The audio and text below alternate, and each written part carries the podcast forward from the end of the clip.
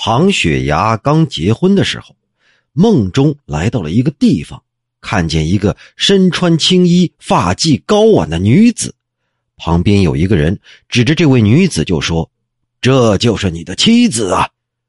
他醒了之后啊，很不高兴。后来他第二次结婚，娶了一个殷家的女儿，这殷家的女儿啊，长得就很像他梦中看到的那个人，因此。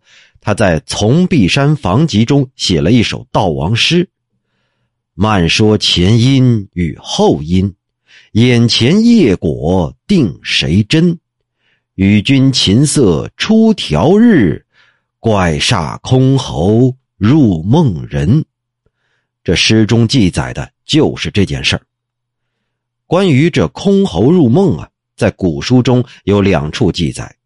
首先一处是有一本书。叫《仙传拾遗》，记载了薛兆勾引来了陆长元的女儿和崔福见面。